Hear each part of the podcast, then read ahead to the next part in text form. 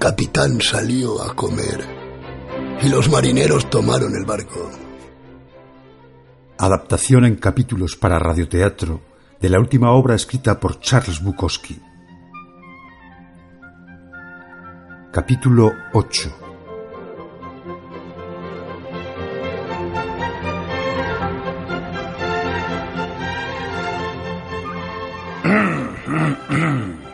26 de septiembre de 1991. Son las 12 horas y 16 minutos.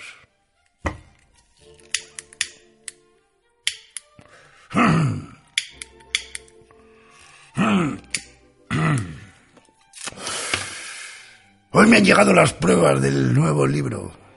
Poesía.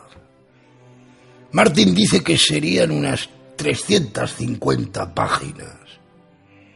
Creo que los poemas se tienen en pie, se defienden. Soy un viejo tren de vapor bajando por la vía. Me ha llevado un par de horas leer las pruebas. Ya tengo algo de práctica con este tipo de cosas. Las líneas fluyen libremente y dicen más o menos lo que quiero que digan. Ahora mi principal influencia soy yo mismo. Eh. A medida que vamos viviendo, vamos siendo atrapados y desgarrados por diversas trampas. Nadie escapa de ellas. Algunos incluso viven con ellas. La idea es darse cuenta de que una trampa es una trampa. Si estás en una y no te das cuenta, estás acabado. Yo creo que he reconocido la mayoría de mis trampas y he escrito sobre ellas. Por supuesto, no toda la escritura consiste en escribir sobre trampas. Hay otras cosas. No obstante, algunos dirán que la vida es una trampa.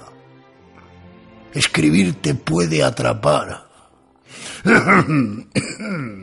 Algunos escritores tienden a escribir lo que ha complacido a sus lectores en el pasado.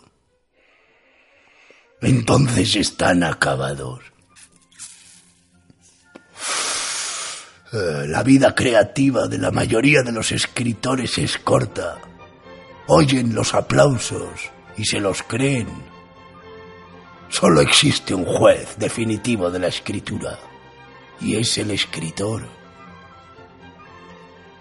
Cuando se deja llevar por los críticos, los directores editoriales, los editores, los lectores, está acabado. Y por supuesto, cuando se deja llevar por su fama y su fortuna, lo puedes tirar al río con la demás mierda.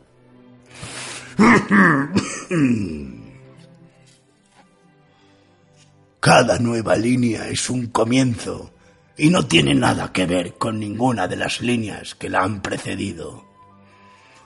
Todos empezamos desde cero cada día.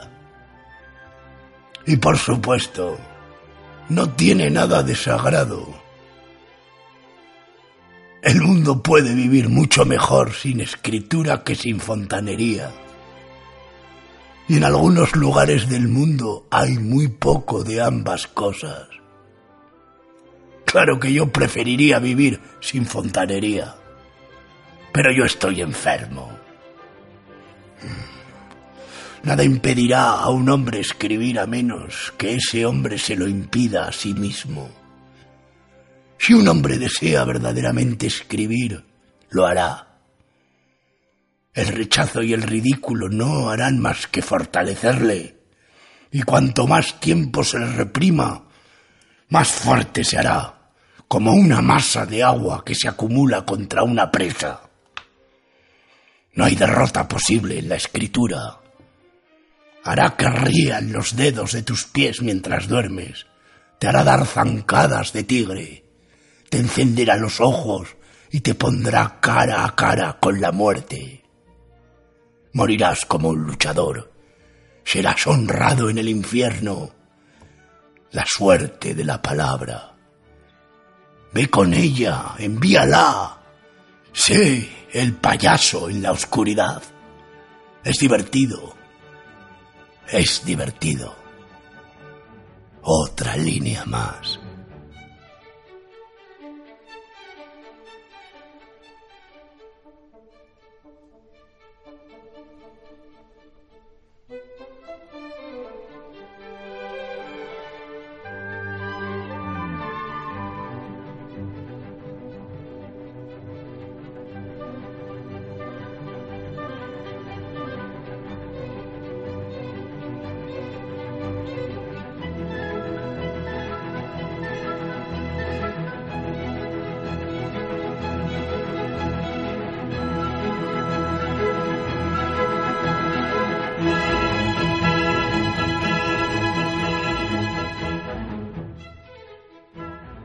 Las 23 horas y 36 minutos. Un título para el libro nuevo. Estuve sentado en el hipódromo intentando pensar en uno. Ese es un sitio donde uno no puede pensar. Te chupa el cerebro y el espíritu. Una mamada que te deja seco. Eso es ese sitio y no duermo por las noches. Algo me está chupando la energía. Vi al solitario hoy en el hipódromo. ¿Cómo te va, Charles? Bien, le dije, y me alejé de allí. Quiere camaradería. Quiere hablar de cosas. Caballos. No se habla de caballos. Eso es lo último de lo que se habla. Pasaron unas cuantas carreras y de repente lo sorprendí mirándome por encima de una máquina automática de apuestas. Pobre tipo. Salí fuera y me senté. Y un poli empezó a hablar conmigo. Bueno, los llaman guardias de seguridad. Van a mover el totalizador, me dijo. Sí, dije. Habían desenterrado el totalizador del suelo y lo estaban moviendo más hacia el oeste. Bueno, eso daba trabajo a los hombres. Me gustaba ver a aquellos hombres trabajar. Me dio la sensación de que el guardia de seguridad hablaba conmigo para averiguar si yo estaba loco o no. Es probable que no fuera así, pero a mí se me ocurrió esa idea. Dejo que las ideas me asalten de esa manera.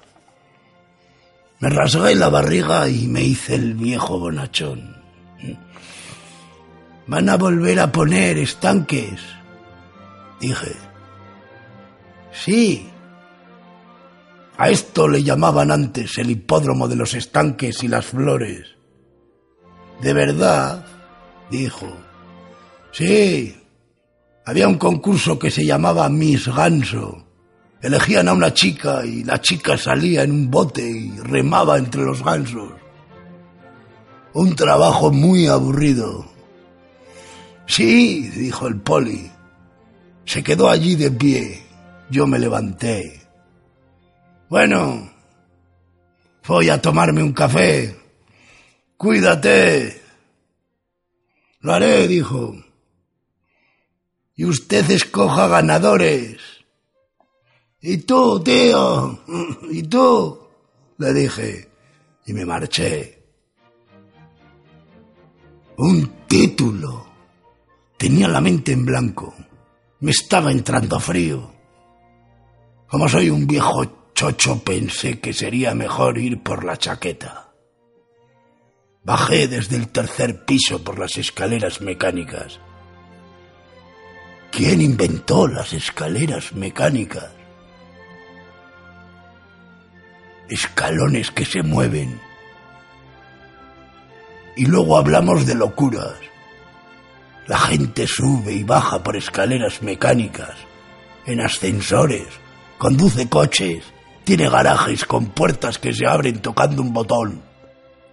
Luego van al gimnasio a quitarse la grasa. Dentro de cuatro mil años no tendremos piernas. Nos menearemos hacia adelante usando el culo o quizás simplemente rodemos como rastrojos que lleva el viento. Cada especie se destruye a sí misma. Lo que mató a los dinosaurios fue que se comieron todo lo que había a su alrededor. Y luego tuvieron que comerse los unos a los otros. Y al final solo quedó uno. Y ese hijo de puta se murió de hambre.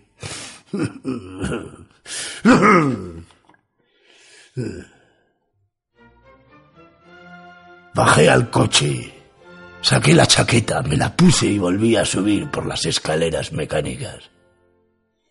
Eso me hizo sentirme todavía más como un playboy, como un buscavidas. Salir de allí y luego volver. Me sentía como si acabara de consultar alguna fuente secreta especial. Bueno, aposté en las carreras que me quedaban y tuve un poco de suerte. Cuando llegó la treceava carrera era de noche y había empezado a llover. Hice mi apuesta con diez minutos de antelación y me marché. El tráfico rodaba con precaución. La lluvia aterroriza a los conductores de Los Ángeles. Cogí la autopista y me coloqué detrás de una masa de luces rojas. No encendí la radio. Quería silencio. Se me pasó por la cabeza un título. La Biblia de los desencantados. No, no, no valía. Recordé algunos de los mejores títulos de otros escritores. Quiero decir, Down to Wood and Stone. Gran título, mala escritora. Memorias del subsuelo. Gran título, gran escritor. Y también, El corazón es un cazador solitario. Carson McCullers una escritora muy infravalorada. De todas mis docenas de títulos, el que más me gustaba era Confesiones de un hombre lo bastante loco como para vivir con bestias. Pero ese lo usé para un pequeño pliego ciclostilado. Una pena.